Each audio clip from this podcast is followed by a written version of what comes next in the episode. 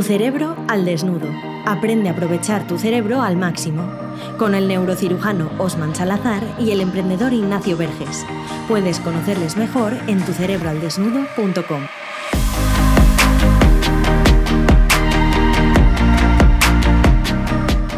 Te damos la bienvenida al podcast de Tu Cerebro al Desnudo. Estamos aquí una semana más eh, en este formato de Desnudando el Cerebro de invitados que tenemos el placer de traer por aquí para que conozcáis y podáis aprender de sus experiencias. Y hoy tenemos aquí a Joaquín Puerma, eh, endocrino. Eh, me enfrento ya a dos médicos. ¿Qué tal estás, Joaquín? un placer tenerte por aquí. muy, muy a gusto aquí, aquí en vuestra casa. Bueno, pues vamos a ir conociéndote un poco y vamos a ver hablar mucho hoy de la conexión que tiene lo que sabe Joaquín, que él sabe mucho de las hormonas, con lo que sabe Osman, que es el cerebro. Entonces yo voy a estar aquí un poco entre medio lidiando con dos médicos e intentando que, del lado de la audiencia, intentando que se entiendan las cosas y, que, y, preguntar todo aquello que desde la ignorancia no, no, entienda yo. Así que vamos a ir un poco también entrando en, tu caso, Joaquín, para que la gente te vaya conociendo. Yo sé que eh, eres médico en el sector privado, o sea que también estás emprendiendo y seguro que ahí tienes cosas muy interesantes que contarnos de cómo se lleva todo este tema de la medicina al sector privado. Así que para entrar, a mí me gustaría hablar, eh, he leído en tu web que tus inicios, ¿no? Tú empezaste mm. porque de pequeño pues estabas así un poco gordito, ¿no? Y, y, a partir de ahí empezaste a notar cómo solo estabas cultivando tu cerebro, he leído en tu web, me gustó mucho esto, pero luego dices que empezaste a ver que necesitabas también cultivar tu cuerpo y que esto te beneficiaba incluso en el cerebro y en todo. Y ahí es donde empezaste esta afición y este interés y esta pasión por tu, por tu vocación de las hormonas, ¿no? Entonces cuéntanos un poco cómo fue aquello. Vale, pues yo efectivamente desde el principio pues cumplía el típico estereotipo de, niño gordito que, estudiaba mucho y que se le daba bien pues estudiar. Entonces, realmente ese tipo de cosas pues hay que cambiar y en algún momento pues empecé a hacer más deporte, a hacer baloncesto, porque tengo suerte de que mido bastante, mido 1,92, entonces el baloncesto pues medio medio tenía esa ventaja competitiva. Y realmente al hacer deporte, pues me empecé a sentir mejor y cuando te vas sintiendo mejor, pues vas buscando más cosas para sentirte un poco mejor todavía. Entonces, realmente te vas metiendo en el tema de la nutrición, en el tema de, de cómo, de cómo mejorar tu salud y vas aprendiendo. Vas aprendiendo algunas cosas, que algunas cosas son correctas y otras cosas son incorrectas. Porque nadie nace sabiéndolo del todo y muchas veces pues tienes que corregirte o algunas cosas que pensabas de 5 o 10 años, ahora piensa que es una tontería, pero creo que es el proceso de aprendizaje.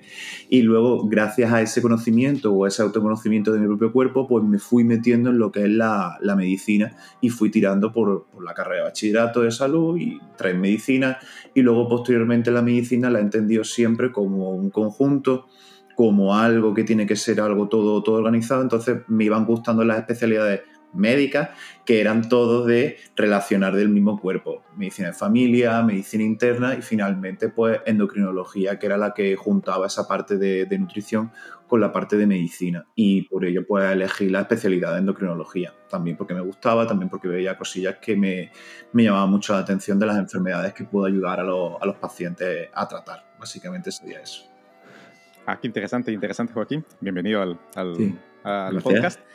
Y bueno, la verdad que al final siempre llama mucho la atención que nos hacemos médicos y especialistas por, por, una, por una anécdota en nuestra vida, ¿no? En mi caso, como he comentado en algún, en algún podcast previo, pues era el hecho de yo crecí en Guatemala y ahí había mucha violencia y tuve la oportunidad, desafortunadamente, de ver expuesto el cerebro de alguna persona por, por, por esa violencia y eso condicionó el hecho de que, a diferencia de ti, eligiera una rama quirúrgica más del tratamiento, más de resolver el problema y luego el cerebro, de cómo, de cómo esto se relaciona, ¿no? de cómo una persona puede, en base a tener un cerebro sano o no, cambiar su personalidad y transformar su forma de ser y de pensar en, en absoluto.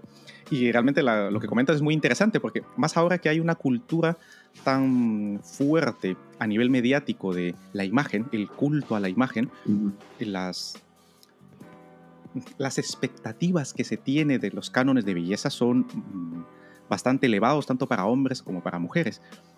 Tú como esto a nivel en tu práctica profesional, ¿cómo llevas esto? Imagino que habrá personas que llegan pues con, con, que, están, que tienen más o menos peso y que quieren ayuda a nivel a nivel médico en esto? ¿Cómo, cómo navegas tú este, este entorno en tu práctica profesional? Es muy buena, la verdad que es muy buena pregunta esa y luego realmente sobre eso, sobre el manejo de expectativas y manejo de resultados, muchas veces hay una ecuación, porque realmente la felicidad o el éxito muchas veces son resultados menos expectativas. Si tus expectativas son mucho más altas, la felicidad te va a salir negativa. Entonces, por decirlo de alguna forma más, menos matemática, vas a ser infeliz con ello. Entonces, muchas veces el endocrino lo que tiene que hacer es manejar esas expectativas, ya sea con el manejo dietético, el manejo de fármacos, con el manejo de cambios de vida, para reducirla y el resultado que sea lo mejor posible, pero que la persona esté feliz. Y muchas veces no es conseguir ese punto perfecto de salud, ese punto perfecto de fitness, de, porque ya a veces no hablamos de salud, a veces hablamos de fitness, de, de estética pura y dura. Intentar decir que cuando llegues a una consulta lo que tienes que hacer es llegar a lo máximo posible que puede llegar con las cartas que tú tienes, a intentar ser una persona mejorada respecto a lo que tú tienes ahora o la máxima potencialidad posible que puedas tener o lo, mejor que puedas llegar a llegar con las cartas que tienes, pero no todo el mundo tiene las mismas cartas, no son las mismas cartas que tiene Messi, que tiene Cristiano Ronaldo, que tiene Carlos Alcaraz. Pues realmente ese tipo de cosas tenemos unas cosas mejores, tenemos otras cosas peores y con eso tenemos que jugar, pienso yo. Ahí ya vamos entrando siempre en algo que hablamos mucho aquí, que es el autoconocimiento, ¿no? O sea, al final te tienes que... que cuesta mucho, ¿eh? Y, hay mucha gente que ni siquiera entra ahí por... A veces da miedo autoconocerse, pero es que es la base de todo. Igualmente nosotros cuando hablamos del cerebro siempre parte de ahí. Y yo te quería preguntar, porque al final aquí estamos hablando un poco de el famoso, la famosa frase esa, ¿no? De cuerpo sana, mente sana. Eh, en nuestro caso cerebro, ¿no? Que hablamos siempre. Y ¿Cómo podríamos empezar a adentrarnos ahí en ese camino de que con una buena alimentación eh, tus hormonas eh, van a estar mejor y al final tu cerebro va a estar mejor, con lo cual vas a acabar estando mejor en conjunto? ¿Qué cosas son esas que podríamos ir tocando? Sí, hay, veces, hay muchas veces que con la alimentación y suena muy. porque es muy accesible, porque todo el mundo tenemos acceso a alimentación, no es como un fármaco que realmente tienes que ir a un médico y tienes que que el médico te lo recete. La alimentación es una cosa que es accesible a todo el mundo. En el mundo en el que vivimos, todo el mundo puede acceder a un supermercado, a una herboristería, a un lo que sea, y puede adquirir ese tipo de productos realmente es muy llamativo y, te llama mucho la atención, pero con la alimentación hay ciertas cosas que también tenemos que tener limitaciones. No por tomar muchos alimentos ricos en tristófano o ricos en ciertos aminoácidos que fomenten cierto tipo de neurotransmisores, vamos a tener esos neurotransmisores mejor. No, no existe tanta correlación, ojalá, pero realmente no.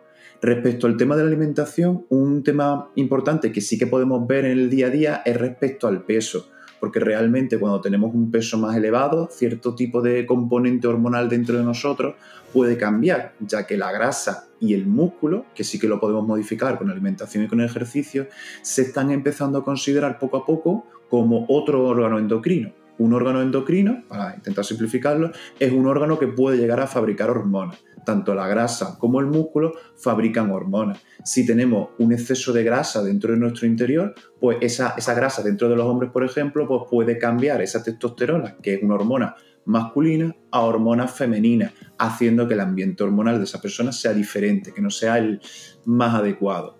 En personas que, por ejemplo, tienen poco músculo o poca grasa, pues pueden tener déficit de ciertas hormonas que les puede hacer también tener una peor calidad de vida. Y con eso sí que puede llegar a tener una relación mucho más tangible, mucho más palpable, la alimentación con las hormonas.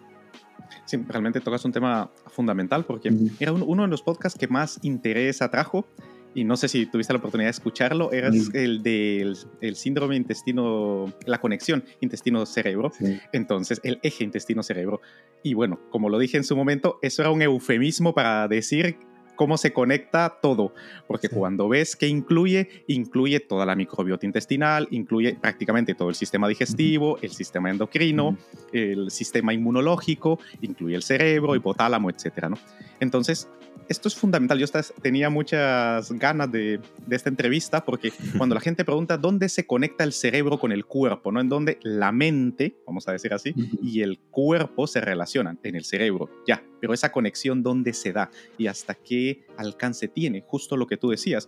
Cosas muy físicas y biológicas como la cantidad de grasa pueden influir en el ambiente hormonal del cuerpo, que a su vez va regulando nuestro ambiente emocional y va regulando nuestro ambiente psicológico. Lo que mencionabas, no por ingerir más triptófano vamos a tener más serotonina y vamos a sentirnos mejor, o más tirosina y tendremos más dopamina y vamos a sentir más placer. Entonces, creo que explicarle a nuestra audiencia el hecho de cómo esa interacción entre el cerebro, concretamente nuestro, nuestro hipotálamo, a través de todo el sistema de hormonas, cómo eso traduce eh, su importancia en el día a día. Como por ejemplo el hecho de según la dieta o según la cantidad de ejercicio que hagamos, alguien puede sentirse más o mejor a nivel del estado de ánimo. Por ejemplo, como en la actividad física y a través de la, contrarregulación de la glucosa y la insulina, cómo puede una persona tener un pico cognitivo más alto, es decir, cómo puede rendir mejor y, y poder procesar la información más rápido. Este tipo de cosas que la mayoría de gente está ávida de saber, como lo del brain hacking, cómo poder hacer las cosas mejor a nivel cerebral y lo mismo con, el, con las hormonas, ¿no? ¿Cómo puedo, ¿Cómo puedo ser más masculino, más femenino, más atlético, más deportista, etcétera? ¿Cuál es tu perspectiva al respecto? A ver, realmente, eh, ha sacado muchos temas, pero espero que ninguno se me olvide del todo. Hay una relación que es muy, muy curiosa entre los niveles de glucosa y los niveles de, de pruebas eh, intelectuales, por ejemplo muchas veces no tenemos muchos estudios, los médicos no tenemos muchos estudios, pero sí que tenemos algunos estudios con población que tiene una condición, como por ejemplo podrían ser los niños que tienen diabetes tipo 1. Los niños que tienen diabetes tipo 1, cuando hacen un examen con niveles de glucosa más altos, puntúan en esos exámenes, tanto de materias generales como de materias tipo eh, clasificar su coeficiente intelectual, pues puntúan un poquito más bajo. Y cuando tienen las glucemias mucho más ajustadas, en torno a 190, más parecidos a, a personas que no tienen diabetes, pues esas puntuaciones suelen ser un poco mejores. También se ha visto que personas que hacen periodos de ayuno, que es decir, periodos de no alimentación, pues pueden llegar a tener en cierto tiempo de lo que es el ayuno posibilidades o tener una, una cognición o puntuar cognitivamente algo mejor, que eso también es una cosa bastante positiva. Luego, desde el punto de vista de alimentación y sentirte un poquito mejor, también hay que, hay que ver que no haya más que ciertos alimentos que no haya ciertas restricciones muy grandes, porque por ejemplo, personas que tienen dietas muy restrictivas o que hacen un déficit calórico muy elevado pueden llegar a tener disminución en cierto tipo de, hormonas, como por ejemplo cuando hacemos restricciones muy grandes de hidratos de carbono, estamos a dieta, o cuando hacemos restricciones muy grandes de grasa, también en un periodo que estamos a dieta, son grandes cambios. De aquí a una boda quiero perder 10 kilos, 15 kilos, pues hago una restricción muy grande y entonces restringo mucho mi alimentación. Eso el cuerpo o el cerebro más bien, o los centros de placer-recompensa, lo interpretan como estado de guerra o estado de invierno, haciendo que ciertas hormonas que no son necesarias para sobrevivir en el momento actual se reduzcan. ¿Cuáles son de esas? Pues las primeras que hay que reducir es de la función de las vitales, la menos, la menos necesaria, que es la función sexual. Por ejemplo, bajan los niveles de hormonas sexuales, que eso nos hace tener una peor calidad de vida, una peor sensación de, de nuestra felicidad. Entonces, en mujeres y en hombres, pues los niveles de testosterona y los niveles de estrógeno, si hacemos déficits calóricos muy bajos, pues bajan y haciendo que nos sentamos un poquito más tristes y un poquito peor. Y luego también a nivel de dieta pues tampoco tiene mucho sentido eso. Pero bueno, eso ya sería otro tema. Claro, no, pero eh, no sé si querías apuntar algo, Osman, pero a mí me ha llamado la atención, como hemos tocado el tema de la dieta, yo creo que mucha gente que nos escucha eh, aquí estamos siempre, pues, gente que nos interesa el desarrollo personal. Y al final, cuando empiezas a leer por ahí cosas, ahora está, por ejemplo, muy en boca lo del ayuno intermitente. Ya has hablado del tema de los ayunos. Siempre hay gente que dice que cuando llevas 24 horas sin comer nada o 48 horas, llega un momento en el que tienes una mayor lucidez cerebral, una mayor lucidez mental. ¿Esto es verdad? O sea, ¿hasta qué punto el ayuno intermitente es bueno, es malo, es un falso mito o es verdad? Vale. A ver, el ayuno intermitente se ha puesto muy en boga porque salió un estudio en una... Bueno, ya estaba, ya era conocido y ya era bastante tratado por nutricionistas, pero como para mí ha habido un antes y un después en un artículo, en una editorial que salió en una revista médica muy famosa, el New England Journal of Medicine, que hizo un pedazo de artículo genial con su infografía y con todo sobre el ayuno intermitente. Y decía muchas de las propiedades beneficiosas que podía tener el ayuno intermitente, sobre todo a nivel de reducción de parámetros inflamatorios, aumento de la apostosis celular, que es en el, ¿cómo decirlo? Es como cuando el cuerpo se limpia a sí mismo, autofagocitándose y matando a ciertas células que no son del todo necesarias. Y entonces, desde el punto de vista, que también me lo preguntan mucho, desde el punto de vista de pérdida de peso, lamentablemente, a igualdad de calorías, no ha demostrado que haya mayor pérdida de peso.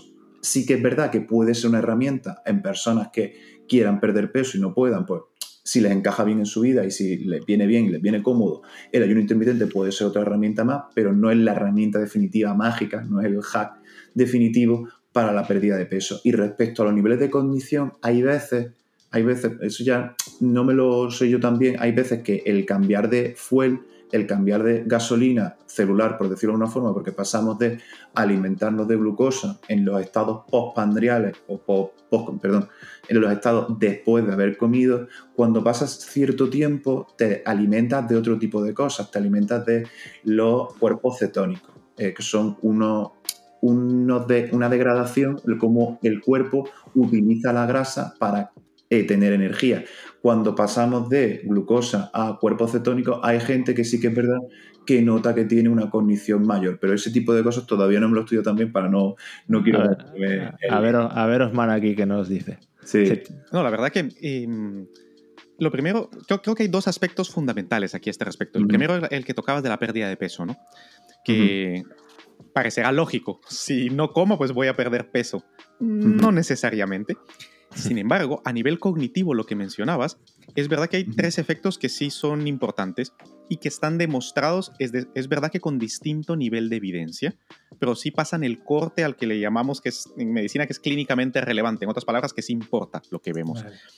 El primero es que la, la, estabilidad de la concentración de glucosa en sangre permite, es que da esa sensación subjetiva de, es que tengo una disponibilidad a tope, contrario al pico. Cuando comemos, hay un pico de glucosa y luego de insulina y nos quedamos sin glucosa, entonces hay una menor variabilidad, vamos a decir así, del estado de activación o del estado de euforia que tiene el cerebro. Ese es el primero.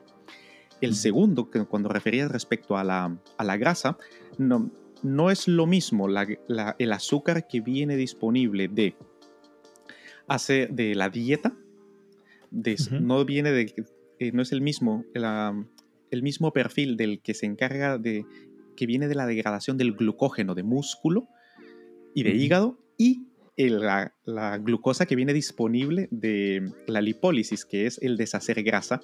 Obviamente la molécula de glucosa es la misma, pero la forma en la que el cerebro la utiliza es diferente. Y esas sensaciones subjetivas que tienen las personas que practican el ayuno una de las razones es que este, según la concentración de glucosa, así va, así va a variar la concentración de neurotransmisores y cómo va a ser la conexión y la regulación entre ellos.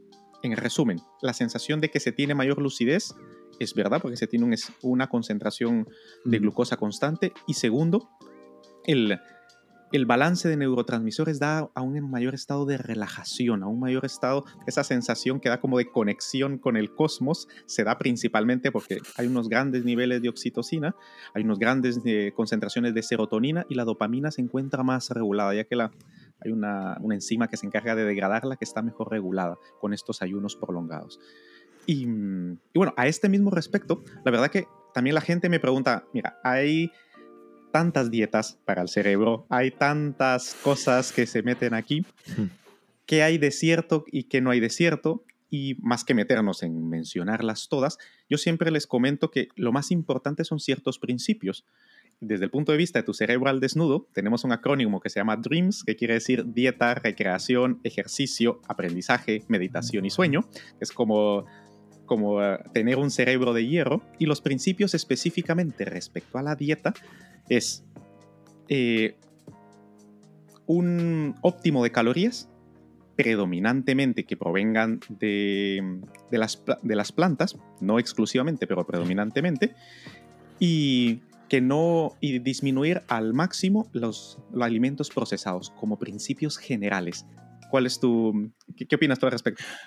A ver, realmente eso realmente sobre lo de más de vegetales estoy totalmente de acuerdo. O sea, no es realmente fomentar la, alimentación vegetariana, que tiene sus motivos éticos, morales y de, de, todo tipo, pero sí que realmente yo, en general, por lo que he visto por la evidencia, me parece que es una forma, o en la práctica clínica diaria, me parece una forma mucho más sencilla mantener un buen peso y tener un buen estado de salud cuanto más consumo de vegetales se tenga. ¿Vale? No, no, por demonizar el consumo de carne, que también son necesarias para una, bueno, son necesarias o pueden venir bien para una buena salud, pero realmente es mucho más sencillo y la gente suele estar mucho más saludable a mayor contenido de, vegetales, como por ejemplo puede ser en la dieta mediterránea o, puede, o podemos ver en el estudio Predimet o en cualquier de, los, eh, cualquier de los estudios. Luego, para tener una buena salud cerebral, yo creo que también habría que enfocar en cubrir de una forma eh, óptima todos los micronutrientes que podemos llegar a necesitar para crear tanto enzimas como para crear tantos neurotransmisores. Para tenerlo todos los micronutrientes no necesariamente hace falta tomar un multivitamínico y realmente en las sociedades de países desarrollados no haría ningún, no, no suele hacer ninguna falta a no ser que hagas una dieta muy restrictiva por otros motivos. Realmente con el consumo diario tanto de alimentos vegetales como de fruta, como de verdura, pues estarías casi casi cubriendo casi todos los micronutrientes habido y por haber. Suele ser raro que haya algún, algún déficit, a lo mejor de vitamina D, cosas así, pero eso ya sería otro tema diferente, que también es una hormona importante, pero realmente casi es la única que, que se suele necesitar algo de suplementación. Y luego respecto a, ejercicio, y respecto a ejercicio también para meter ese tema, pues también bastante positivo para lo que es el cerebro. Muchas veces lo comentáis vosotros, creo que en capítulos anteriores lo habéis comentado. Cuando hacen ejercicio físico, cuando ejercicio de pesa, el cuerpo y la mente pues también mejoran y también es parte de la dieta, que no deja de ser una pauta de vida. Y, un poco, ya que hemos hablado bastante de la alimentación, que nos queda claro, siempre al final sacamos la conclusión de que la dieta mediterránea en general va bastante bien para todo, ¿no? Pero un poco entrando el tema del deporte, que esto sí que nosotros lo hemos hablado y, nos, y creo que sería interesante tu punto de vista. ¿Qué diferencia hay? Porque el otro día también con Álvaro Sánchez, que vino al podcast, hablaba de que él cuando levantaba hierro, cuando levantaba pesas, decía como que le venía súper bien para el cerebro, que tenía más ideas, que se sentía más lúcido y tal. Entonces, a nivel de hormonas y luego neurotransmisores y luego cómo pasa el cerebro, ¿qué diferencia hay entre eh, actividad aeróbica, o sea, correr, por ejemplo, ¿no? y un ejercicio más de levantar pesas? A ver, realmente la actividad aeróbica, pues la actividad aeróbica que es la que es continuada en el tiempo, que es durante mucho tiempo, por ejemplo, haciendo running o haciendo bicicleta, pues es una actividad que suele ser más demandante, más desgastante, más desgastante y necesita más tiempo. Se suele hacer en grandes tiradas de una, dos horas y puede reducir más los niveles de, glucosa y los niveles de, ácido graso, así hablando muy en general. Los ejercicios anaeróbicos en personas en personas con diabetes o sin, diabetes, pues se ve que pueden llegar a subir un poquito más la glucosa porque sueltan más sustrato a lo que es la sangre. También, aparte de, aparte de eso, también se pueden producir hormonas tipo endorfina, porque cuando nosotros hacemos ejercicios anaeróbicos se produce micro rotura micro, micro, más, más o menos micro roturas según la intensidad del ejercicio y para hacer una compensación para hacer una compensación o para aliviar un poco el dolor, para tener un efecto analgésico, se pueden producir ciertas hormonas tipo endorfinas que hacen que uno se sienta mejor. Hormonas que pueden a, otra escala mayor se pueden producir tras el parto o a una escala menor se puede producir tras un ejercicio de, de fuerza grande. Y luego también no todo es el ambiente hormonal. Yo también pienso, yo creo que cuando hacemos ejercicio y dejamos de pensar en, nuestras cosas, en nuestra vida diaria y, apagamos un poco el cerebro, pues es normal que podamos entrar en esos estados como de flow, como de, pensar en otro tipo de cerebro, en otro tipo de cosas que no lo hacemos habitualmente y entran ideas nuevas y eso es simplemente porque estamos centrados en coger esa pesa, levantar esa pesa, mover esa pesa y levantar esa pesa. Pero por dejar un poco claro, cuando, cuando dices que aumentan los niveles de glucosa, Osman, esto entiendo que es que la por dejarlo claro para la audiencia, la glucosa es lo que le viene bien al cerebro para. porque es la gasolina, digamos, que consume el cerebro para estar más, más lúcido, ¿no? ¿O cómo? Sí, el, cerebro necesita indispensablemente dos cosas: glucosa y oxígeno. Todo al final, evidentemente, eh, necesita también micronutrientes, etcétera, pero el principal Mm, em, la principal gasolina, el principal combustible es glucosa y oxígeno. Entonces, hay que diferenciar, por ejemplo, en el The Runner's High, esta sensación de flow que mencionabas de, los corredores de largas tiradas. Em, a nivel específicamente de lo que mencionábamos antes, una maratón o incluso ultramaratones, llega un momento en el que la glucosa está depletada, el glucógeno también, y se, se, llega a ese punto en el que el cerebro está funcionando de una forma muy eficiente, es decir, aprovechando cada molécula de glucosa que le llega porque tiene una serie de sensores para hablar fácil que le dice, oye, aprovecha cada molécula de glucosa porque tampoco tienes mucha, ¿eh? Y entonces, esto, me, volvíamos al punto que decíamos antes, cambia el perfil de secreción de neurotransmisores. Y como bien mencionaba Joaquín, las endorfinas, aquí sí, la cantidad de serotonina y endorfinas que se secretan en cuando se corre, por ejemplo, es distinta. Por eso da esa sensación de flow que cuando se hace ejercicio anaeróbico eh, por ejemplo, pleiométrico, que es así de alta intensidad, grandes cargas en poco tiempo. Esa, esa depresión, ese vaciamiento agudo, rápido, súbito de, de la glucosa, que es diferente a la concentrada en el tiempo, hace que en uno sea más endorfina y, menos, y más serotonina, el correr, y en el otro sea un pico de endorfinas, lo que mencionabas, por eso cuando se hace ejercicio intenso tipo CrossFit, por ejemplo, o el, que, o el que viene después de la actividad sexual, por ejemplo, es esa sensación de euforia mezclada con relajación que viene después de estas actividades, se da porque la cantidad de endorfina es bastante mayor que la de serotonina, mientras que el correr eh, van prácticamente de, van sostenidamente aumentando su concentración de la mano y la sensación subjetiva que se tiene es distinto. En la primera, quizás sea más al, al perfil cognitivo de la práctica deliberada y en el otro más al flow que mencionabas, ¿no? A nivel, a nivel psicológico. Porque en el primero tenemos como que la atención toda puesta en los movimientos que hacemos, cada cosa que, que se hace, un estado muy agudo de, de foco y atención total, mientras que el otro parece más como si fuese el mindfulness, es aquella atención plena en, en un contexto más global, precisamente porque el perfil de neurotransmisores cambia más lentamente. Momento de dar una pausa a tu cerebro para aprender mejor. O sea, que por ver si lo he entendido bien, porque la serotonina, digamos que es lo que te produce el bienestar más constante, ¿no? Como más eh, constante. Entonces, cuando corremos, eh, digamos que tenemos más una sensación de bienestar justo después, pero no tan prolongada en el tiempo que como cuando hacemos pesas, o al revés, por aclarar. No, el, correr está, está eh, hay que dejar claro que no es que, se corra cinco minutos, estamos hablando de, de mucho, mucho tiempo, y para hablarlo más sencillo es, la serotonina es esa, sensación de tranquilidad, es un modulador del estado de ánimo, y las endorfinas dan esa sensación como de flotar. Ambas se van produciendo poco a poco a lo largo de que eh, la cantidad de tiempo y esfuerzo de ir corriendo aumenta. Mientras que cuando se hace un ejercicio agudo son picos. Pico de endorfina y pico de serotonina, pero el pico de endorfina es muchísimo mayor. Entonces esa sensación como de levitar y esa sensación de euforia que, se tiene después de, ese, de, ese, de esa actividad es precisamente por ese pico elevado, que como es pico, luego evidentemente viene y baja igual de fuerte y se queda y ves esa sensación de relajación posterior. Pero la interpretación subjetiva de uno que es un viaje, como un flow, como un trip, y mientras que el otro es como una, como que si fuese el subidas y bajadas, viene por la concentración y el tiempo que se produce, más que por la cantidad total. O sea, que entiendo, Joaquín, que al final necesitamos los dos tipos de ejercicio para poder tener ese bienestar, ¿no? Esos cuatro pilares de la felicidad que tú nos decías. Al final, en cuanto a ejercicio, necesitamos combinar anaeróbico con aeróbico.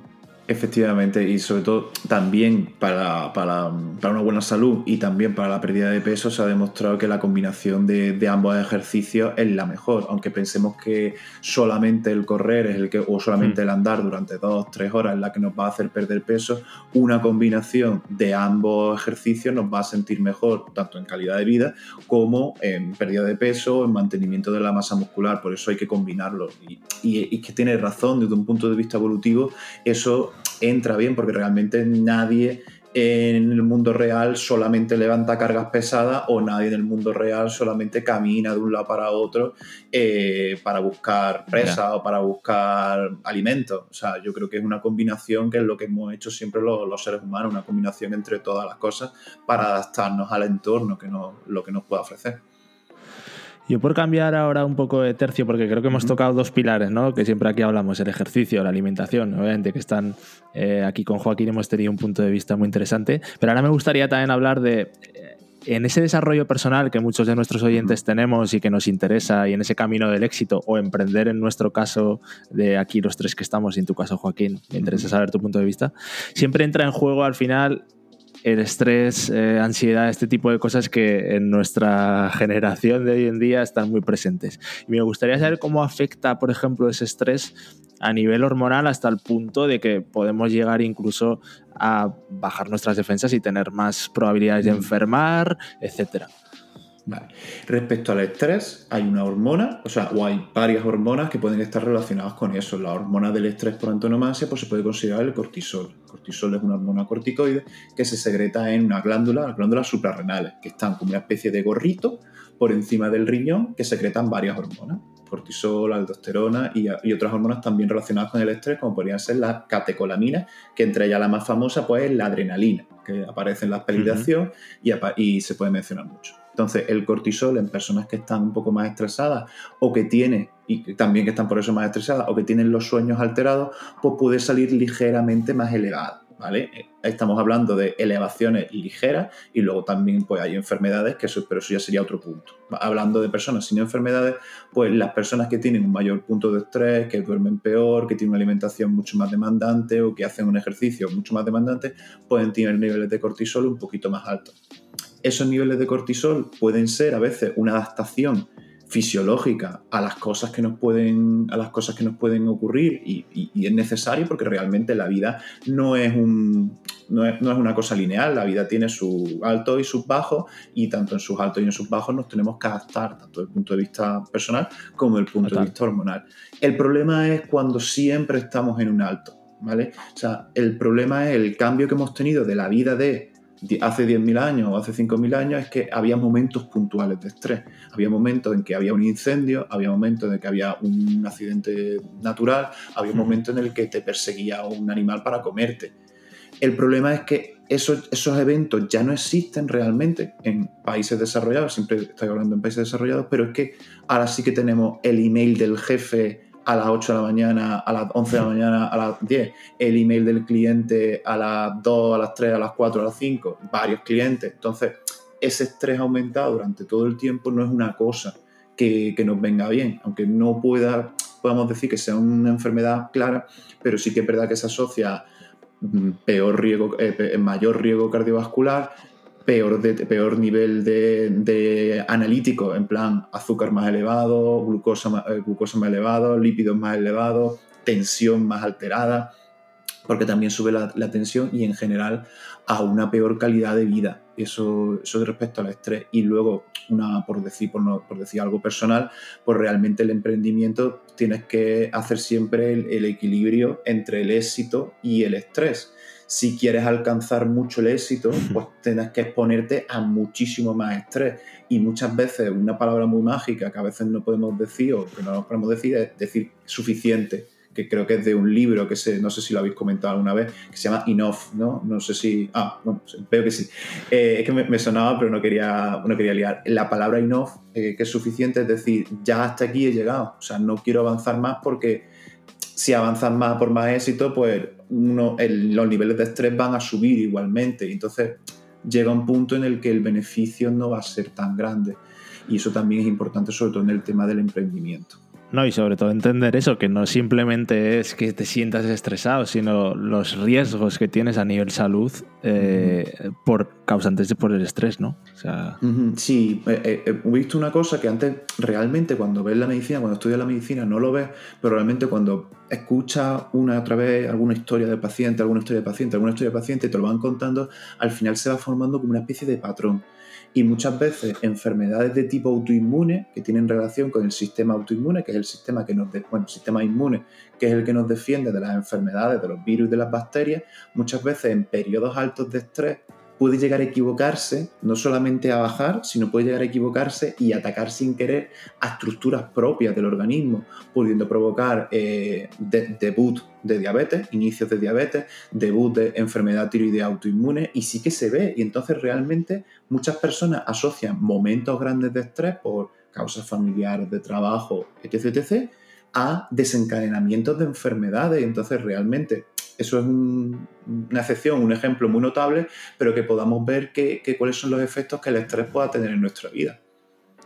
Realmente se han tocado temas muy importantes y normalmente suele verse o suele interpretarse que la neurociencia del éxito del bienestar tiene que estar como en una transacción, como en una balanza, que se tiene más de la una a expensas de la otra. Y eso es una de las, de las cosas que principalmente queremos cambiar en tu cerebro al desnudo, esa, esa visión, sobre todo por la definición que se da de éxito y la definición que se da de bienestar. Y lo que está en el medio es el eje del estrés.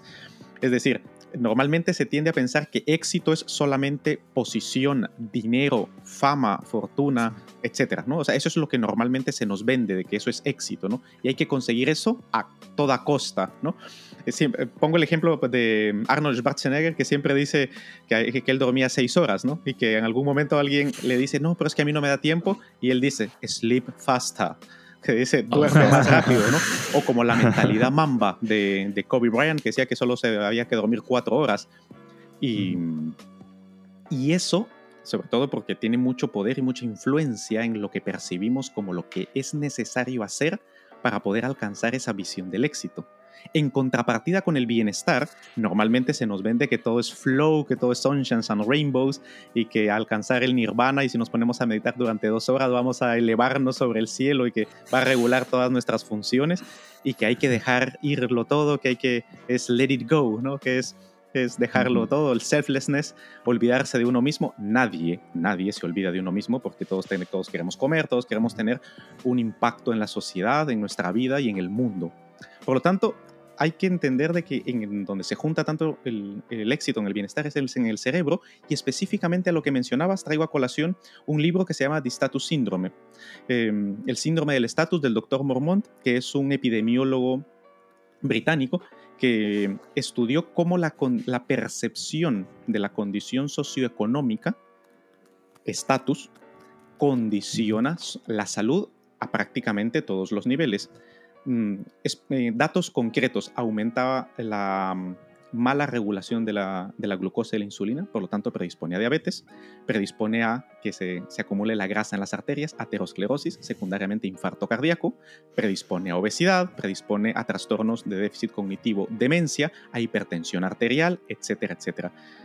Y independientemente de la raza, independientemente de la edad, independientemente incluso del valor absoluto del dinero que se tenga, la percepción subjetiva de estatus, si, si nos sentimos con menos estatus de lo que quisiéramos o de lo deseable, entonces nos vamos a enfermar más y nos vamos a morir antes.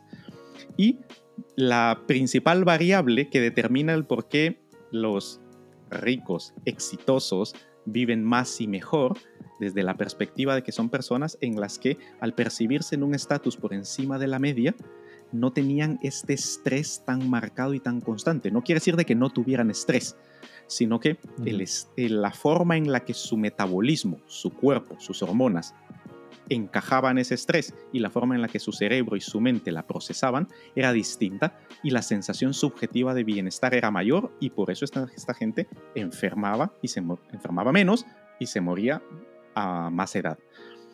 Por ejemplo, eh, otro ejemplo que pongo a esto es Charlie Munger y, y Warren Buffett. Eh, Charlie Munger está cerca de 100 años y Warren Buffett también.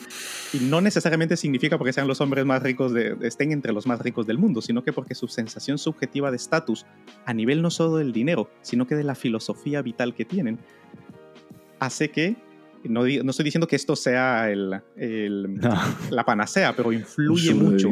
Influye mucho. mucho, sobre todo en una sociedad en la que se nos obliga a unos estándares de éxito y de bienestar que parecen incompatibles con, con la realidad moderna, económica, política y social. Es muy interesante lo que dices y además poniendo de reflejo el caso de Warren Buffett, que Joaquín aquí no sé qué tendrá que decir porque el tipo desayuna todo el día el de McDonald's, el cabrón. ¿eh? Sí, sí, sí. Bueno, y la dieta loca, yo vi una, y hablando en tema, la dieta loca que seguía la reina Isabel, que era arenque, arenque y, alcohol, que le tuvieron que decir ah, a la señora corta, corta, corta un poco, que, Y bueno, realmente sí, ahí, ahí sí que puede haber un estatus superior a la, bueno, increíblemente superior a la media.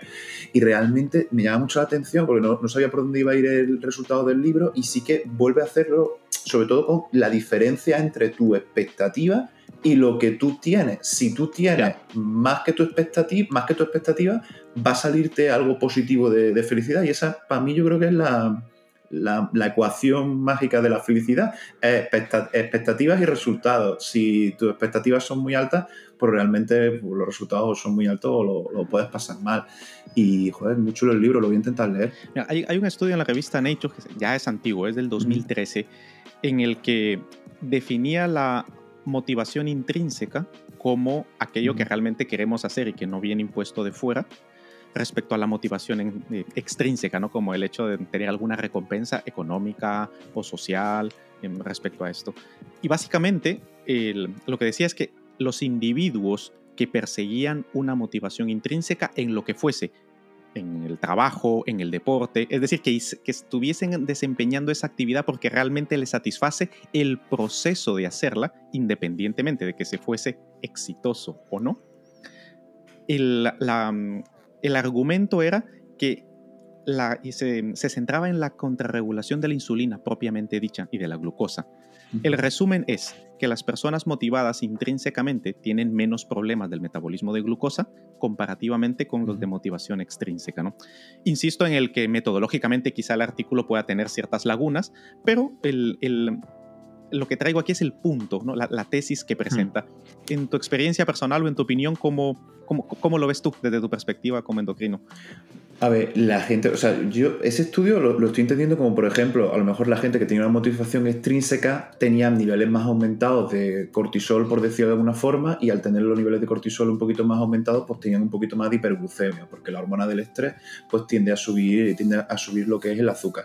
La gente que yo... O sea, esa, esa, hiper, eso que has dicho de hiperglucemia... No sé hiperglucemia significa ah. elevación de la, de la, de azúcar, que a veces se me va un poco... yo estoy aquí es glucosa aumentada en sangre, más azúcar Siempre, siempre en medicina siempre hay que tener un poco, irnos un poco a los griegos, y hiper significa alto o más, y hipo significa bajo. Vale, vale. puede ser azúcar. Pero sí, sí, sí, está bien, bien dado el dato. Y luego, yo muchas veces lo que veo, lo que veo en consulta es personas que están súper agobiadas desde el punto de vista de trabajo, estrés y tal, que casi que seguro que su motivación para estar ahí en esa situación no es intrínseca, o sea, es una motivación extrínseca porque necesitan pagar facturas, necesitan mantener a ciertas personas, pues sí que es verdad que vienen más a consulta que personas que luego pues, se les ve felices, se les ve bien, y es que realmente hay muchas veces que el diagnóstico médico no es obesidad, no es hipertensión, el diagnóstico médico es cámbiate de trabajo, eh, intenta alejarte de tus amistades o a veces cuesta más, intenta alejarte de tu familia porque que verdaderamente lo que te está enfermando, lo que te está haciendo sentir mal es ese, ese círculo que tú tienes alrededor. Si cambias eso, muy probablemente, bueno, casi seguro, necesitarías menos medicación y necesitarías eh, menos visitas al médico. Por supuesto. al final. De hecho, por ejemplo, otro tema muy importante que comentabas era el aspecto inmune. ¿no? Por ejemplo, la, no solo que siempre decimos el estrés te baja las defensas, es como ya un mantra, ya es como, como cultura popular. Sin embargo, has tocado algo fundamental, que también se puede pasar de rosca, ¿no? Se puede activar de más y atacar tu, tu, propio cuerpo. Para muestra unos ejemplos bastante desastrosos como la esclerosis múltiple, la esclerosis lateral amiotrófica. Son enfermedades neurológicas que afectan mucho a, a las personas Em, por ejemplo, lo que, eh, lo que tenía Stephen Hawking, por ejemplo, que era esclerosis lateral amiotrófica. Em, y, y, esto viene causante por, por, por, un acceso del estrés, o sea, es una de las causas. Exacto. Entonces, el punto aquí es que el, más que bajar las defensas, el estrés lo que ocasiona es un trastorno de la regulación normal de nuestro sistema inmune, entre otro montón de sistemas, ¿no? A, a veces activando lo demás como por ejemplo en las enfermedades autoinmunes o en las alergias, por poner solo un ejemplo, dermatitis, eh, afectaciones de la piel, etc. Y en otras afectando las de menos, ¿no? Como por ejemplo las enfermedades infecciosas o incluso el cáncer, ¿no? no, solo es que baja las defensas, sino que hay que entenderlo como que las mueve de su normalidad. Y volviendo al punto ahora con lo que mencionábamos de esto de, de la importancia que esto tiene, cerebro y hormonas, en el, en el éxito y en el bienestar, tenemos claro que hay una industria del bienestar, vamos, la vemos todos los días. Tenemos claro que hay una industria del éxito, también la vemos todos los días.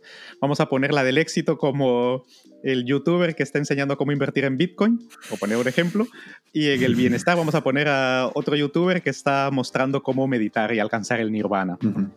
Desde tu posición, ¿dónde consideras que está la línea entre ciencia y la parte ya de hype o la parte de... Uh. Tú, cómo lo ves? porque como estamos en este mundo de la divulgación, no sé si a ti te pasa, pero a mí, o sea, yo tengo mucha precaución de que no se me tache como vende humos, ¿no? O sea, me mantengo, eh, tengo una línea muy clara. La tuya, por ¿cómo lo llevas esto tú a la hora de divulgar? Vale, esto, esto es. Vamos. Eh, oh, He tocado hueso, que sí. Muchas gracias, muchas gracias por, Sinceramente, ¿no? Estas son las típicas. Muchas gracias por hacerme esta pregunta, de verdad, eh, sinceramente. El mundo de la divulgación en redes tiene que estar, o sea, desde mi punto de vista, y esta es mi opinión personal, desde el fondo de mi corazón. El mundo de la divulgación en redes tiene que tener un equilibrio. Tiene que tener el equilibrio entre que, llegue, que divulgue y que sea eh, certero.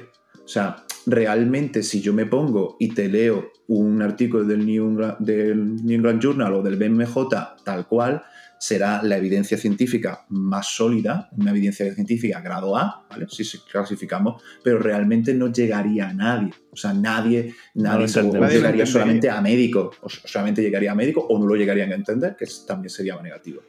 Pero el problema es cuando nos vamos moviendo en esa escala de grises entre, para intentar que llegue a lo máximo posible y empezamos a divulgar cosas como remedios naturales para tener una vida ah, más exitosa, remedios naturales para perder peso rápido, que son titulares muy catchy, son titulares muy clickbait, también se podría decir, que, que, hacen que esa divulgación científica pues, sea más masiva, pero realmente la evidencia sea eh, mala, o sea, eh, malísima, por no decir otra palabra más fea. O sea, hay que moverse en un, en un intermedio para poder llegar al mayor, mayor, eh, a la mayor cantidad de gente posible, pero manteniendo la evidencia científica. Quizá habrá algunas cosas que podamos decir con una evidencia científica muy seria, en plan grado A, grado B, y habrá otras cosas que podamos decir que tengan un grado de evidencia que yo la llamo ciencia de muy interesante, que es una revista así de divulgación general, ciencia muy interesante, o ciencia de Facebook, que sea beneficiosa, que no sea mentira, pero que realmente no tenga una evidencia tan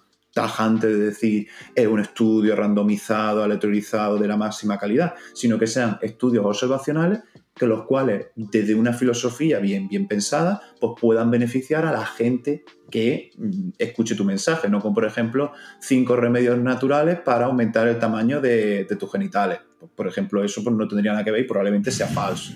Entonces, hay que moverse en ese, sentido y, es realmente el, equilibrio entre lo, interesante lo interesante o lo divulgativo y lo, y lo certero es donde hay que moverse para poder triunfar y poder triunfar de una manera honesta porque es muy fácil tener millones y millones de visualizaciones en TikTok, pues haciendo ese tipo de cosas, pero realmente para hacerlo bien habría que hacerlo de forma honesta y con un equilibrio. O sea, al menos yo pienso en eso. Sí, yo creo que nosotros también estamos muy en sintonía con, lo que dices tú. Y al final yo creo, desde mi punto de vista, como siempre hablamos con Osman, yo que no tengo esa presión de ser médico y, entiendo que vosotros la tenéis, porque obviamente queréis que se os trate como, como tal, ¿no? Y que en el sector nos den muchos palos.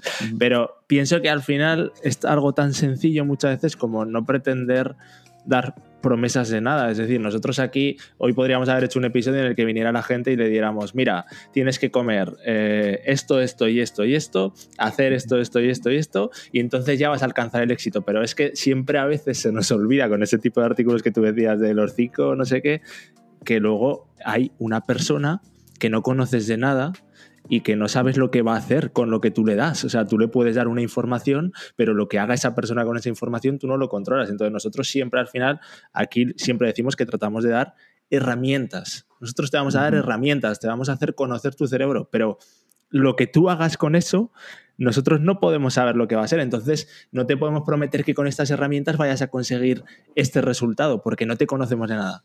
Nosotros te podemos decir que esto es bueno para esto y que y lo que está demostrado, como bien dice, dices tú o dice Osman, científicamente, pues te lo diremos, ¿no? Pero es que lo que tú hagas con eso es un factor clave. Entonces no hay que prometer nada, simplemente dar herramientas y que la gente las use como mejor pueda y que piensen por sí mismos también y, reflexionen y, lo integren en su vida. Y por ejemplo, Joaquín, ya a título personal, en esto que, hemos estado hablando, ¿tú, tú cómo, cómo, cómo, navegas esta transición entre...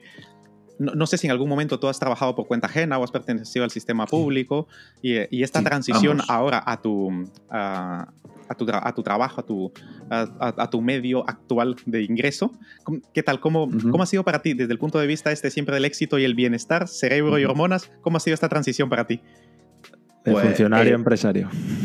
Sí, de funcionario empresario, básicamente. A ver, realmente eh, esto pues realmente empieza siendo el camino habitual, el camino estándar, por decirlo de alguna forma, en el cual trabajas en un hospital público y estás trabajando en un hospital público y ofreciendo consultas en un hospital público, pero poco a poco vas teniendo como una actividad accesoria, complementaria, que es la medicina privada, que suele ser un camino que también es bastante habitual dentro de lo que es la medicina en España.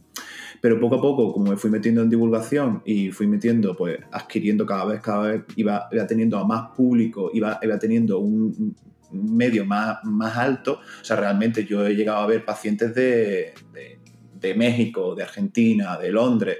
Y entonces vas aumentando el número de pacientes que ves a través de la pantalla.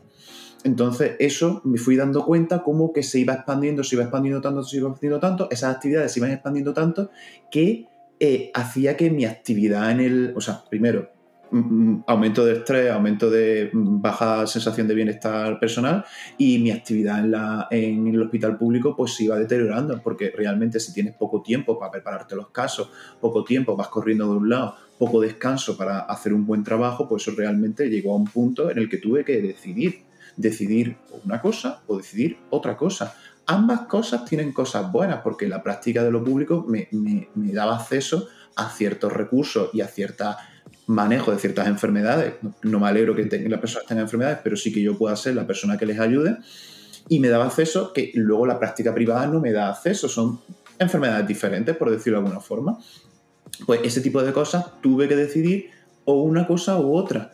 ¿Por qué? Porque al final el que más importa, el, o el que pienso que más importa es, soy yo y la gente a mi alrededor. Y si llevaba las dos cosas a la vez, mejor podría ser un médico, bueno, no lo sé, pero probablemente no, pero podría ser un médico hiper exitoso en varios ámbitos de mi vida, pero es que realmente si me centraba en solamente un ámbito de mi vida, iba a ser casi que seguro, y lo, ha sido al final, más feliz y, mejor con las, conmigo mismo y con la gente que me rodea, que al final lo importante y es la, decisión que acabé yo tomando. Y fue una decisión porque tuve que tomar poco a poco y que realmente me fastidió, pero tuve que tomar. Y no, no estaba mal, pero simplemente necesitaba tiempo para vivir.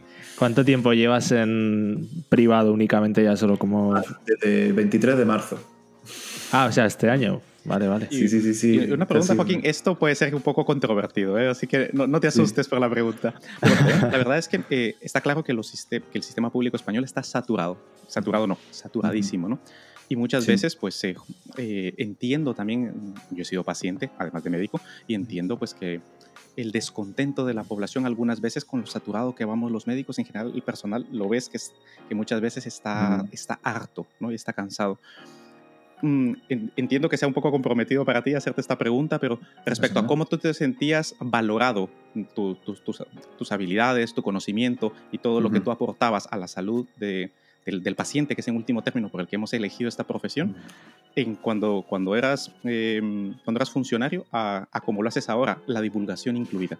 O sea, el impacto que tú tienes en la sociedad asociado a tu bienestar y el valor que la sociedad te da a ti eh, en una fase y en la otra esa, también es muy buena pregunta. Realmente, eso también va no solamente en el campo de la salud, yo creo que esta respuesta puede ser un poco más transversal a todos los sectores, cuando tu trabajo es gratis o se percibe como gratis, ya que el trabajo de un médico no es gratis, ya que lo pagamos todos con los impuestos que tenemos que pagar, hmm. Eh, cuando tu trabajo se percibe como gratis es menos valorado. Cuando tú, por ejemplo, das un lead magnet o das eh, artículos gratis o cosas gratis, va a ser menos valorado y muy probablemente por ello va a ser menos aprovechado. Pero cuando una persona se, paga, se, cita conmigo y cobra, pues se tiene que pagar 90, 80, 100, ciento y pico, lo que sea por mi consulta, me considero o yo noto que estoy más valorado y realmente las prescripciones que yo voy a hacer, eh, tengo, aparte que tengo mucho trabajo, van a ser mucho más beneficiosas y van a ser mucho más aprovechadas por el paciente.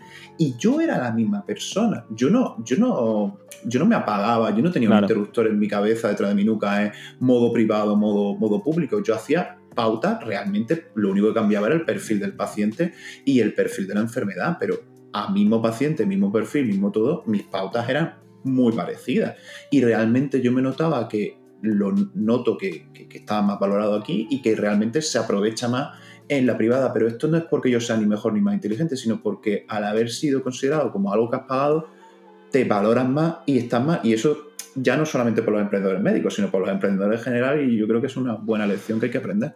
Me hace gracia porque un día hablamos esto mismo que has dicho tú, Osman y yo, y nos, salió, nos salieron haters en ese podcast diciendo que, oye, que fíjate lo que nos había costado tener una sanidad pública tan buena. Y a ver, que no estamos confundiendo peras con manzanas, que obviamente todos sabemos que lo pagamos con impuestos y que la sanidad pública que tenemos es excepcional, pero es verdad lo que dices. Y yo mismo, que soy diseñador web eh, autónomo, me doy cuenta de que cuando he hecho trabajos gratis para familiares, para amigos, no se han valorado y cuando he cobrado una cantidad, cuanta más alta la cobre, tengo un cliente mejor, tengo un cliente más comprometido y el proyecto sale mejor. Pero es que es psicología básica, que no me lo he inventado yo, que es que es normal. Cuando tú pagas, te escuece y lo valoras. Sí, hay que diferenciar entre, como nos dijeron los haters en su momento, una apología a la monetización sanitaria, lo cual evidentemente es un calificativo despreciable, a la valoración del servicio que se presta. y tú filosóficamente, subjetivamente, ¿cómo te sientes? Es decir, esa parte ya interna, porque nosotros los médicos, nos hicimos médicos, pues para ayudar a las personas, obviamente, ¿no?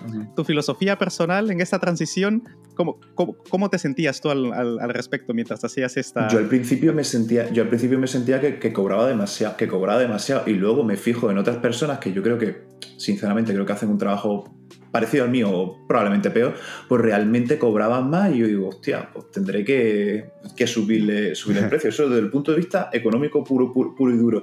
Y luego como que poco a poco como que te vas sentando más valorado y porque realmente no estás acostumbrado a esos niveles de, de, de, buenos comentarios y de buenas historias que vas recibiendo si, si divulgas y dices, hostia, era necesario, hostia, qué bueno. Y te da ánimo para seguir creando contenido porque esto realmente es una cosa muy esclava. ¿eh? Todas las semanas tienes que tener algo, todas las todos los meses tienes que plantearte un nuevo enfoque o una nueva línea editorial de, de sobre, sobre, sobre, qué quieres escribir y realmente pues, es necesario. Por, último, Joaquín, ¿qué consejo le darías a alguien que esté, por ejemplo, en tu situación o que esté justamente en ese momento en el que hay mucha gente, no, y no me refiero solo a la sanidad, como tú dices, en cualquier sector, que esté, que esté por dar ese paso, que esté en ese periodo de transición? Desde tu, experiencia y perspectiva, ¿qué le dirías? a ver, es que yo para este tipo de cosas soy muy pragmático. Primero que haga bien las cuentas primero que mire bien, que tenga bien los Excel y que sepa, que sepa qué puedo hacer y que tenga una, una, red de seguridad. O sea, yo, yo realmente si no hubiese tenido una red de seguridad de saber que puedo volver o de saber que puedo tener cierto acceso a ciertos trabajos rápidos de clínica y tal y cual que me mantenga durante todo ese tiempo, yo no hubiese tomado la decisión y no, no, voy a ir de valiente porque realmente es así. Mm. Luego, eh, que, que primero pruebe, o sea, primero se moja un poco, porque no, no es el primer caso de alguien que quiere ser emprendedor porque realmente tiene una óptica, una épica o una, una filosofía de, uh, qué bueno, eso va a ser la solución a mis problemas, y luego cuando está en el día a día del emprendedor, pues dices, joder, macho, qué, qué mierda es hacer IVA, hacer la trimestral y todo esto pues realmente que lo pruebe un poquito antes o como yo digo, meta el pie un poco en la piscina antes para ver cómo está el agua y ya si le gusta cómo está el agua, cómo va la cosa, pues ya que se meta a fondo. Eso sería otro segundo, otro segundo y luego nada, que, lo intentes y seguramente hay gente mucho peor que yo haciéndolo y, y le va mejor que a él. Si lo puedes intentar, si es que realmente es probar. Bueno, pues hay que... Eh, no, ha sido muy interesante porque hemos tocado, en esta hora, hemos tocado temas, hemos tocado palos muy variados y un poco para acabar, eh, Joaquín, antes de que obviamente te promociones y nos digas dónde puede encontrarte la gente si le ha gustado lo que has contado, siempre decimos que si tienes alguna pregunta sobre tu cerebro, te, damos la oportunidad de algo que te gustaría saber en estos momentos sobre tu cerebro, aunque que, le gustaría preguntarte a Osman, eh, que aproveches. Buah, a ver, yo realmente tengo... sí, tengo, tengo alguna pregunta, pero vamos, realmente, hoy, realmente, a, mí un tema que me obsesiona, o sea, un tema que me obsesiona desde el punto de vista familiar es el deterioro cognitivo. O sea, el deterioro cognitivo porque yo he tenido experiencia negativa con, con mis abuelos y realmente han tenido demencias bastante. Entonces, no sé si habéis hablado ya de ese tema o parece, pero realmente el qué podemos hacer para retrasar o, reducir la demencia. O sea, eh, aparte de crear una reserva cognitiva, aparte de crear un pool de habilidades diferentes que se coma primero eso y luego las actividades más primarias sean las últimas, que como yo tengo entendido que, no, que me puedo defender de la, del deterioro cognitivo, pero no sé si hay algo más ahí. O, sí, la, verdad que es un tema muy importante. Mi abuela falleció de, de Alzheimer. Entonces me tocó vivir esa transición desde ver a mi abuela, una mujer hidalga, hasta, hasta verla total y absolutamente dependiente, ¿no? Y es duro, es duro ver eso. Entonces, yo creo que es fundamental se, separar la idea de que el deterioro cognitivo solo está en el cerebro, solo está en la mente, solo está en la cabeza, que creo que eso se ve mucho, lo que, lo que, lo que mencionaba, la reserva cognitiva. ¿no? La reserva cognitiva, la palabra cognición, no solo está en el cerebro y incluye, incluye nuestras relaciones sociales, por ejemplo, incluye nuestro ambiente, que sea un ambiente saludable, que no sea un ambiente tóxico, que sea un ambiente estimulante positivamente. Empieza realmente, voy a empezar por allí porque es lo que más rápidamente descartamos, nuestro ambiente, lo importante que es. Dentro de esto vienen nuestras amistades, vienen nuestros hobbies, nuestro, nuestras inquietudes, etc. Relaciones íntimas, fuertes, confiables con personas buenas, para nos, consideradas buenas para nosotros, que nos digan la verdad y que nos ayuden a crecer, no, que nos resten energía. Luego viene la parte del el cuerpo, hormonas, todo lo que esto tú ya lo sabes perfectamente, una, una adecuada dieta, el ejercicio y luego la parte cognitiva pura, es importante alinear tu vida con lo que realmente quieres. Lo de la motivación intrínseca que sí es fundamental, porque es ese grado de estrés, de inflamación que mencionamos, como bien sabes, se cargan neuronas. Y un estado inflamatorio permanente puede llegar a cargarse hasta los números varían, ya saben cómo, sabes cómo son los artículos científicos, pero incluso puede, puede, decir de que pueden ser hasta 7000 neuronas por minuto, un estado de inflamatorio permanente, ¿no? Entonces, la mejor forma de evitar que se mueran neuronas innecesariamente es una, vivir una vida con el menor estrés posible. Y la mejor forma de vivir una vida con el menor estrés posible es hacer realmente lo que quieres y con lo que te sientes bien. Vale, pues muy buen consejo, muy buen consejo. Da para da da nuggets de, de información. Sí, da para podcast. Oye, pues Joaquín, eh, muchísimas gracias por venir. Dile a la gente que le interese lo que has contado, que has contado cosas súper interesantes, dónde pueden encontrarte, dónde podemos seguirte por ahí. Me pueden encontrar en Instagram, que es mi red, favorita para hacer divulgación al público en general, con arroba doctorpuerma. También estoy activo en Twitter para hablar entre colegas médicos y luego tengo una web que se llama joaquinpuermaendocrino.com por si se quieren citar conmigo o ver mis artículos o eh, su enseño a cámara, no sé si saldrá en cámara. Sí, eh, he, salido, he sacado ahora un segundo libro, este es el primero, del hipotiroidismo, que es el tema sobre el que más, sobre el que más hablo. Eh, creo que era el tema sobre el que más necesidad había, sobre el que más había avidez de información, y he sacado dos libros, uno del hipotiroidismo en general y otro del hipotiroidismo y relación con hormonas de la fertilidad. ¿Y dónde lo tienes? ¿Dónde se pueden comprar? Lo, me lo pueden comprar a través de, Amazon. En Amazon puede estar y también me lo pueden comprar, y yo prefiero que me lo compren ahí, en, mi propia página web, en Podia, eh, que es el. Vale. Bueno, pues luego, luego si esto nos pasará a ser enlace y lo pondremos aquí en, las, notas del episodio para que la gente pueda ver tanto el libro como tu web, como tus redes sociales y puedan seguirte por ahí. muchas gracias. no, muchísimas gracias a ti. La verdad que hemos unido ahí dos puntos muy interesantes que nos benefician a todos para un bienestar y un éxito que siempre defendemos en tu cerebral desnudo. Así que ha sido un placer para nosotros. Bueno, una última, una última cosilla, también hago muchas cosas, a veces algunas se me olvidan. También estoy empezando un podcast, pues si alguno del podcast se, cansa de, escuchar o ya tiene todo escuchado de tu cerebro al desnudo, se puede pasar al podcast de Joaquín Formando que estoy empezando a hablar también ahí. Perfecto, perfecto. Que, continúe justo después de esta entrevista, que venga y, eso, eso. y siga. primero que se vea los vuestros, primero que se vea los vuestros, terminando los vuestros, y luego que se pasen los míos si, si tiene ganas de más. Muy bien, Joaquín. Muchas gracias por aceptar la invitación. Muchas gracias, Ignacio, y muchas gracias a nuestra audiencia. Y recordad que si no controlamos nuestro cerebro, este nos controla a nosotros. Hasta la próxima. Eso es, y, recordad que tenemos nuestra cerebrina diaria, que es una buena dosis para controlar tu cerebro, aprender algo nuevo en un minuto y llevarte eso en ese día que te va a ayudar a, tener un mejor día. Tu cerebro es nuevo.com, chicos. Y nada, un placer. Nos vemos en el siguiente podcast. ¿Te ha gustado este podcast? Compártelo. Igual puedes ayudar a alguien. Y para dar el siguiente paso, suscríbete a nuestra lista de correo en tucerebroaldesnudo.com. Recuerda, si no controlas tu cerebro, este te controla a ti.